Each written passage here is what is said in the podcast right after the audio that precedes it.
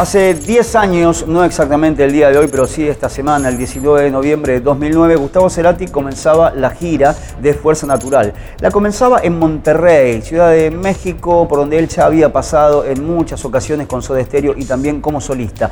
Pero ese show no solamente fue el puntapié inicial de ese tour que iba a finalizar lamentablemente en Caracas y que iba a tener su parada argentina en el Club Ciudad de Buenos Aires, sino que es el puntapié inicial para la recuperación de ese archivo audiovisual que está grabado a través de la consola de Adrián Taberna y que se llama Camino a Monterrey. La van premier se hizo en el DOT, aquí en la ciudad de Buenos Aires. Participaron no solamente su mamá, Lilian Clark, sino también su sobrina, las dos hermanas de Gustavo y también estuvieron presentes Lisa y Benito Cerati. Se proyectó al mismo tiempo no solamente en Argentina, sino en 400 salas que incluyen Latinoamérica, España y los Estados Unidos. El día siguiente, es decir, el 20 de noviembre, se publicó aquí en nuestro país en formato doble para DVD y para el formato de audio si todavía todavía les queda ese formato en la lectora, lo pueden hacer porque el DVD y el CD van para su casa. Es la primera, en este caso, de las restauraciones de lo que fue la última gira de Gustavo Cerati y esperemos que se puedan encontrar con mucho material más. Noticias como estas todos los días las vas a encontrar en musicología.com,